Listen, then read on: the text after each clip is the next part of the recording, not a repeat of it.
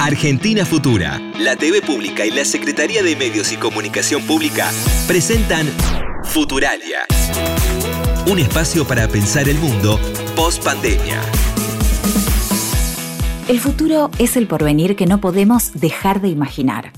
De eso se ocupó gran parte de la literatura de ciencia ficción con predicciones que nos sorprenden. Julio Verne imaginó los viajes submarinos y las expediciones a la Luna. Isaac Asimov imaginó un futuro con robots, viajes al espacio y comunicaciones vía Internet. George Orwell podría ser el padre de la hipervigilancia y los reality shows. Y Aldous Huxley, el mentor de los antidepresivos. ¿Coincidencia? No tanto. La semilla de lo que está por venir se puede ver desde el hoy. La pandemia nos cambió de muchas maneras y aceleró algunas transformaciones. Todos tuvimos que entender y aceptar la distancia y que la mayor parte de las cosas ahora se hacen de manera virtual. El aislamiento de la primera etapa terminó, pero lo que nos dejó la pandemia va a seguir delineando cambios en el futuro de la humanidad. Pensemos juntos hacia dónde vamos. Esto es Futuralia, una invitación a imaginarnos lo que está por venir.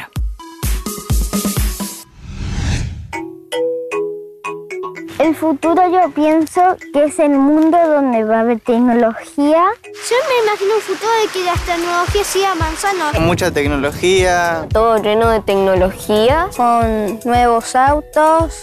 Con robots, capaz. Y robots. Con, autos voladores.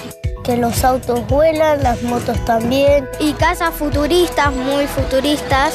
Un futuro en donde la Tierra ya no tenga nada de problemas. Un apocalipsis, algo. Y donde lo imposible es posible.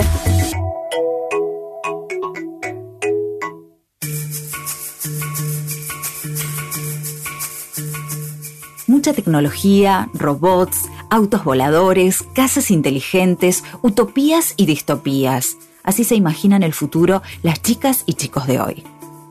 La imaginación pesimista augura desde hace mucho tiempo un futuro donde los robots y la inteligencia artificial va a reemplazar a los humanos en el mundo laboral. Para ayudarnos a entender si esta pesadilla sería posible, consultamos a la socióloga Marta Novik y al abogado laboralista Juan Manuel Otaviano.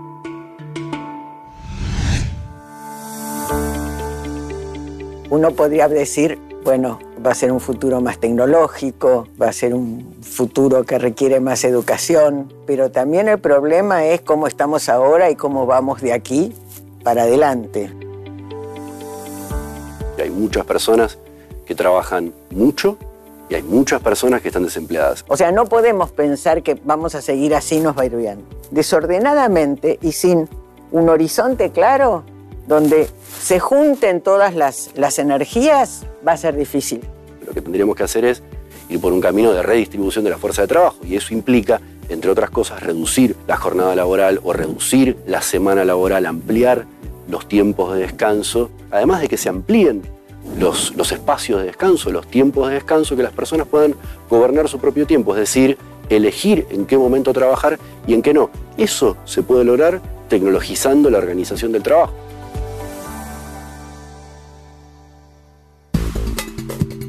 La idea de gobernar nuestro propio tiempo suena muy bien. Con la pandemia, muchos y muchas hicimos teletrabajo y pudimos probar el dulce sabor de administrar nuestro tiempo. Nos preguntamos cómo ven las generaciones más jóvenes su propio futuro laboral.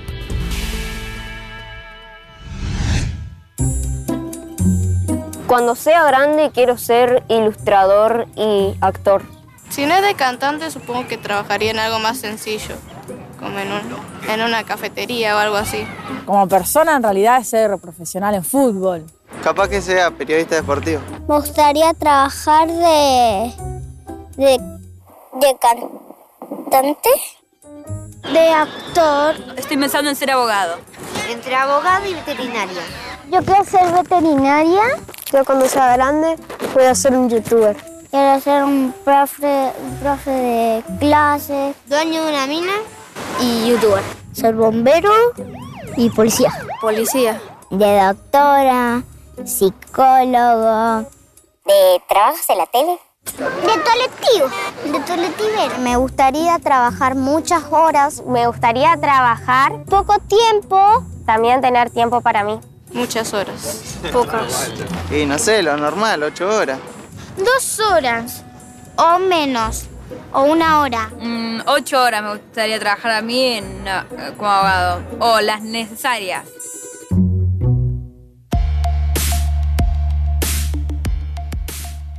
Pero, ¿cómo será el trabajo en el futuro? ¿Todo lo va a hacer la tecnología? ¿Seremos reemplazados por robots?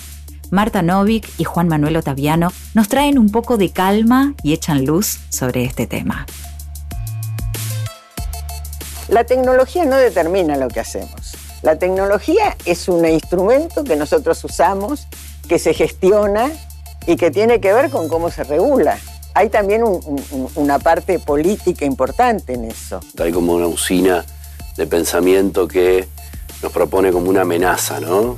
Se vienen las máquinas, van a reemplazar a las personas, esto es inminente, por lo tanto nos tenemos que preparar para ese reemplazo educándonos al máximo, ¿no? adaptándonos a las nuevas reglas. Me parece que esa adaptación tiene que ser un poco más transicional, que no es tan cierto que trabajos humanos van a ser reemplazados por máquinas, por algoritmos, tan pronto como, como se dice. Esperen, porque no son todas malas noticias. Así como la tecnología hace innecesarios algunos puestos de trabajo, también abre nuevos espacios de inserción laboral aparecieron nuevos, nuevas ocupaciones, desde el trabajo por plataformas, que no pensemos además que el trabajo por plataformas es solo el de los repartidores o el, el de los autos, sino que también hay plataformas informáticas. Entonces, nuestros trabajadores de software trabajan en esas plataformas y arman software que después compramos como si fueran importados. Entonces, ese trabajo por plataformas tiene distintos niveles de calificación, no tiene casi ninguna regulación. Si en ningún lugar está escrito que la tecnología tiene que implicar precariedad, la tecnología debería implicar innovación, desarrollo, formación. La pandemia puso sobre el tapete el derecho a la desconexión. ¿Pero qué significa eso?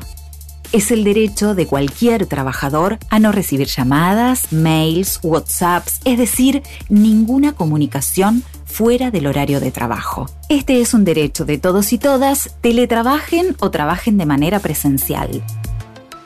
El derecho a la desconexión es como reforzar el, el viejo derecho y tradicional derecho de cumplimiento del límite de la jornada en un ámbito digital. Hay que trabajar no más de ocho horas y cuando se termina la jornada laboral, se termina. Y las empresas tienen también que entender que podemos mejorar productividad pero que la mejora de la productividad, que hay que hacerla con los trabajadores, que son los que saben, tiene que mejorar también la distribución del ingreso. Para que tecnología se disocie de precariedad y se integre con más derechos. Un futuro con tecnología y con derechos es un futuro del trabajo. Un futuro con tecnología sin derechos no es un futuro del trabajo deseable. Sigamos imaginando el futuro. Los robots podrían reemplazarnos? ¿Podrían, por ejemplo, trabajar de maestras? ¿Qué piensan los y las estudiantes sobre esta posibilidad? Yo creo que, que las maestras podrían ser robots. Eh, sí, me imagino una maestra robot. Sí. Yo no me imagino una maestra robot. En vez de una cintura, que tengan un resorte que la sostenga. No, no me imagino una maestra robot. Porque sería como un poco raro. No, maestras reales. No, no. No sería tan bueno. Solo una, una maestra humana. Prefiero la, la humana. Los robots pueden ser malvados o se, pueden, o se pueden romper y causar un gran problema de que el mundo se haya destruido. Un robot no podría, por ejemplo, que me caí, que me lastimé, que me raspé. Los robots simplemente nos ponen una curita y listo. En cambio, las maestras si sienten el dolor, entonces sí te pueden ayudar o algo así. Cuánta razón tienen los chicos. Hay cualidades humanas que nos hacen irreemplazables. Ahora veamos qué piensan los especialistas del futuro de la educación. Hablamos con el biólogo Diego Golombek y la pedagoga Adriana Puigros para que nos cuenten cómo creen que será la escuela del porvenir. ¿Va a haber clases de idioma? Si vos vas a tener traductores, ¿va a haber tanto papel? Si sabemos que la fabricación de papel, el descarte de papel, por ahí tiene algún aspecto contaminante y posiblemente no. Va a haber más tecnología, seguro. Nunca va a dejar de haber un grupo de pibes y pibas y un maestro o una maestra. Ojalá aproveche la tecnología, pero no pierda esa esencia. El educador Gabriel Brenner y Adriana Puigros nos hablan del acceso a la tecnología como parte fundamental del derecho a la educación. Nos está mostrando la realidad en este preciso momento que la tecnología e-, es clave. Nunca nos imaginamos que durante una pandemia la tecnología es lo que nos fundamentalmente nos permite seguir comunicados. Aunque tampoco tenemos que engañarnos, porque no todos y todas pueden estar eh, en comunicación a nivel virtual, porque hay muchísimos que no tienen todavía el acceso a tecnología para, para estar comunicados y tampoco a conectividad. Por lo tanto, el acceso a la tecnología es parte del derecho a la educación. Tenemos el enorme problema de que cada vez más los procesos institucionales y la conexión con el resto de la sociedad se hace vía digitalización. Entonces, el hecho de que un adulto tenga que llenar un formulario para conseguir eh, hacer algún trámite tenga que tener una destreza tecnológica no es un hecho menor en la sociedad. Lo soñador o lo volador que uno puede hacer tiene que ver con el acceso pleno al derecho, no a imaginarnos dando vueltas con un platillo volador cuando hay muchos pibes que no tienen todavía pavimento eh, donde viven, no, no tienen eh, la alimentación que consideramos saludable y necesaria, no acceden a tecnología para uso escolar, no tienen conectividad y hay otros pibes que tienen de sobra o en todo caso, eh, digamos, les sobra wifi. Entonces digo, en una sociedad donde a algunos les sobra wifi y otros tienen que compartir con siete hermanos un celular, entonces me imagino una escuela en 10 años más justa. La digitalización es un soporte de la enseñanza. Es decir, el proceso de enseñanza-aprendizaje cuenta con el aula, que es el lugar principal, el lugar en donde se encuentran los docentes y los alumnos, y cuenta con soportes. Muy importante es el tecnológico. Es decir, tecnología ha habido siempre en la escuela. El pizarrón es una tecnología. Eh, los libros, todo el material escrito es una tecnología. Y la, digitalización, bueno, va a ayudar muchísimo. O sea, ya ayuda muchísimo, ayuda a alcanzar grandes sectores de la cultura eh, de manera más rápida. Ayuda a, cortar distancias, ayuda a que un chico que vive en La Rioja, es va a poder eh, estudiar durante una tarde la historia de Europa con chicos que viven en cualquier país, eh, en Nigeria, por ejemplo. Nosotros somos herederos de la escuela de la imprenta. ¿no? Nuestros abuelos eran los de la, escuela aquella de la letra con sangre entra. Pero ahora tenemos la escuela de la cibercultura y con la pandemia mediante y la virtualidad y en una sociedad desigual, lo que hay que hacer es igualar a aquellos que están en desventaja.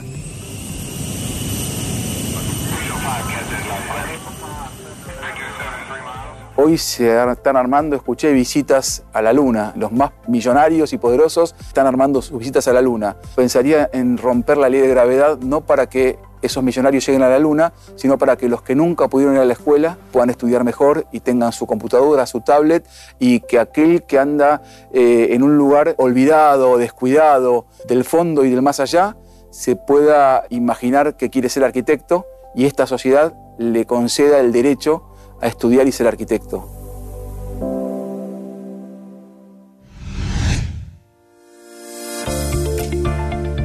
Lo que dice Gabriel Brenner es que hay al menos dos futuros posibles, uno con y otro sin inclusión. ¿Cómo se imaginaban los adultos de todo el país el presente y cómo creen que va a ser el futuro? El futuro me lo imaginaba como que iba a haber un montón de cosas que iban a facilitar la vida. Pensaba en un futuro, qué sé yo, intergaláctico. Íbamos a viajar de un lado al otro. La comunicación es la incógnita cuando llegan a la Luna, entonces el Sputnik que llegó con la Laika. Salió el Sputnik, el, el primer satélite con la perra Laika, y entonces yo Después pensaba que íbamos a viajar por todo el universo. Del presente me parece increíble la estación espacial. Está formada por todos los países que van agregando módulos que están estudiando el espacio. Ahora me imagino la inteligencia artificial nos va a superar en muchas cosas que ahora no lo tenemos, en la medicina, en la investigación. Lo que realmente admiro es la, la, robótica, ¿no es cierto?, más aplicado en la medicina, ¿no es cierto?, que uno ve avances realmente increíbles. Y las cosas del presidente que me parece increíble es la telefonía celular. Los celulares no, no me lo imaginaba ni en el sueño más extravagante. No sé, en la ficción de viaje a las estrellas, ese tipo de cosas, había un tipo que se iba para un lado y para otro y que hablaba de lejos y se miraba. En los próximos años vamos a estar mejor porque el avance no para, se sigue trabajando para, para seguir adelantando. Al igual que la mujer que acaba de hablar, Mónica de Chaco, el biólogo Diego Golombek tiene mucha confianza en la ciencia y su aporte para un futuro mejor. Me permito pensar que los avances, los desarrollos en ciencia, en tecnología, nos van a permitir un futuro más justo, con mejor distribución de la riqueza, menos desigualdad, menos pobreza, tal vez los, los hechos me desmienten un poco en el presente, pero soy optimista, me parece que somos capaces de hacerlo. Cada generación soñó con un futuro acorde a su realidad presente. Aunque parezca natural que las mujeres voten, en algún momento el único derecho que teníamos era el de soñar con el sufragio. Lo que para nosotras y nosotros es algo indiscutible como la duración de la jornada laboral, no siempre fue así paso a paso fuimos construyendo un futuro más justo. Y queremos que esto siga siendo así. Diego Golombek y el sociólogo Anahuel Sosa nos hablan de este diálogo intergeneracional y la necesidad de responder a nuevos derechos. En las distintas etapas históricas hubo distintas formas de concebir el futuro. Probablemente mi abuela o mi abuelo pensaba el futuro de una manera, que después se pueda haber dado o no se pueda haber dado, yo lo pienso de otra y mis hijos lo pensarán de otra. Me parece que en ese diálogo intergeneracional lo que hay que encontrar es qué tenemos en común como sociedad para pensar que ese futuro sea con más derechos de los que tenemos en la actualidad. Antes era del trabajo a la casa, de la casa al trabajo, ahora parece que es más yendo de la cama al living. Pero que sea yendo de la cama al living no significa que los trabajadores y las trabajadoras no tengan derecho a una jornada laboral y donde haya un antes y un después de la desconexión. Aparece muy fuerte también la idea de la conectividad como derecho humano yo creo que eso es algo que también ha empezado a plantearse. O sea, en una situación como la que estamos viviendo y donde probablemente la virtualidad crezca y muchas cosas de la virtualidad, por ejemplo en el campo educativo, en el campo de las relaciones sociales, lleguen para quedarse, tener la posibilidad de conectarte, que eso lo pueda hacer cualquier persona, es eh, pensar a la conectividad como un derecho humano, como un servicio público esencial. A medida que una sociedad se desarrolla, es indefectible, es, es necesario lograr la ampliación de los derechos, porque aparecen nuevos derechos. Hace 100 años, ¿quién iba a pensar en derechos a la conectividad? ¿Qué es eso? ¿De qué me estás hablando? Hoy tenemos que pensarlo y tenemos que pensarlo como un derecho. Y los derechos los garantiza el Estado. Las catástrofes es como que te colocan frente a un espejo. Entonces en ese espejo como sociedad te desnudan cuáles son tus valores, ¿sí? Cuáles son tus desigualdades. Algunas estaban más manifiestas, otras estaban menos. En ese marco uno puede decir, bueno, han aparecido nuevas agendas. El derecho a la desconexión con respecto al teletrabajo, ¿Cuánta gente tuvo que hacer teletrabajo? O los chicos y las chicas tuvieron que educarse a distancia porque las escuelas estaban cerradas y no pudieron hacerlo con todas sus posibilidades porque no tenían las herramientas básicas para hacerlo. Eso hoy tiene que ser considerado como un derecho. Es más, yo diría tiene que ser considerado un derecho resguardado por una ley.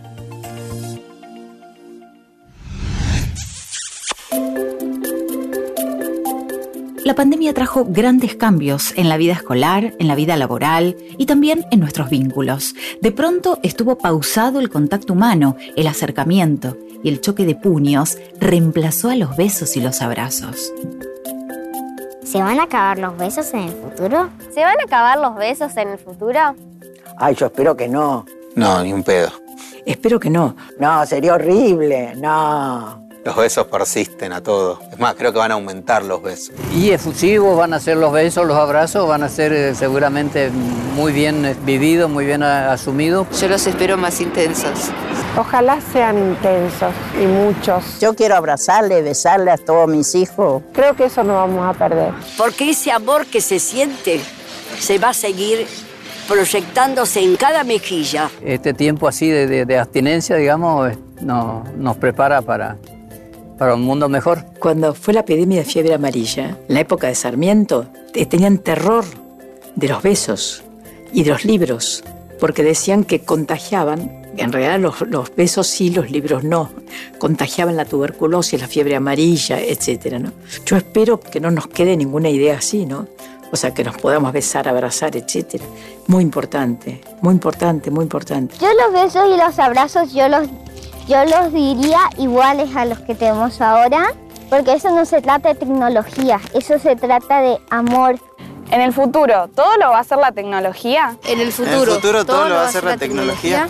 La tecnología, a pesar de, todos los avances y las revoluciones de la información y las revoluciones tecnológicas, y a pesar de que estamos en un momento de la humanidad donde se producen más bienes sin mano de obra como era en el siglo XX en la época de Chaplin, aún así creo que la tecnología sigue siendo una herramienta y no un fin, y aún así sigo creyendo que es la humanidad la que, la que utiliza la, a la tecnología como medio. La tecnología de hoy me parece increíble. La tecnología avanza en favor del, del, hombre. Colocar un satélite en el espacio, esa tecnología es maravillosa. Estamos conectados gracias a la tecnología. Y esperemos que, que se siga usando en ese sentido, ¿no es cierto? Creo que de la mano de la tecnología se vienen cosas espectaculares. La tecnología es una ayuda, ¿sí? La tecnología es una ayuda para que las cosas no sean más fáciles, para que seamos más inclusivos, para que la gente no le vaya mal, si alguien se enferme lo podamos curar, pero no es todo. Seguimos siendo personas, ¿no? Seguimos mirándonos a los ojos, seguimos hablando, seguimos enamorándonos, ¿sí? Y la verdad que eso es indelegable, eso no hay tecnología que lo reemplace. Las personas eh, hacen que las cosas ocurran. En todo caso, la tecnología modifica la manera en que ocurren, la velocidad con que ocurren. Incluso la escuela con la tecnología puede cambiar sustancialmente, pero la clave es la escuela, no la tecnología. Entonces, en ese sentido, lo que le diría a los chicos eh, es que hay que aprender a usar la tecnología, sin duda, pero fundamentalmente hay que aprender a vivir con los demás. Y eso se hace en la escuela estando con los otros.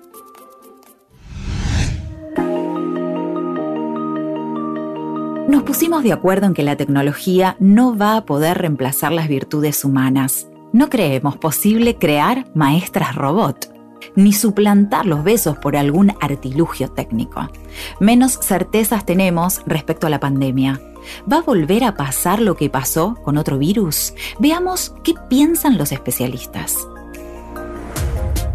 Probablemente si la si la humanidad en su conjunto, si el, sistema geopolítico, si no revertimos este capitalismo financiero actual y sigue habiendo una actitud depredadora con la naturaleza, hay un concepto que se llama zoonosis, que es esta idea, ¿no? En la medida que vos sigas invadiendo hábitat virgen, en la medida que vos sigas invadiendo ecosistemas, en la medida que vos sigas cualquier cuestión que aparezca en la naturaleza observándola como una mercancía, van a aparecer nuevos virus y nuevas pandemias pero creo que estamos a tiempo de que eso no suceda, por eso me parece que la agenda ambiental es una de las agendas prioritarias para lo que viene. En el futuro, ¿qué va a pasar con los robots? ¿Y con nosotros? ¿Vamos a competir con ellos? No es que vas a competir, vas a trabajar en forma conjunta. A ver, ¿qué hacen los robots? Sino copiar los movimientos de lo que hace una persona en su trabajo.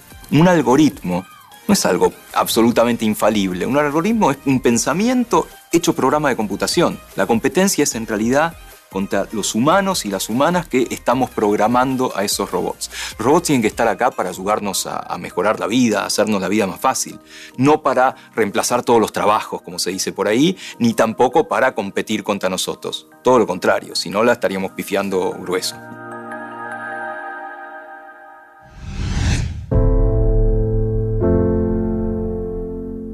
Un futuro donde los robots nos ayuden a mejorar la vida es un buen futuro. Después de escuchar a los especialistas, me quedo con tres conclusiones. La primera es que el futuro no está dado, sino que hay que construirlo. La segunda es que la tecnología no está para reemplazarnos, sino para servirnos.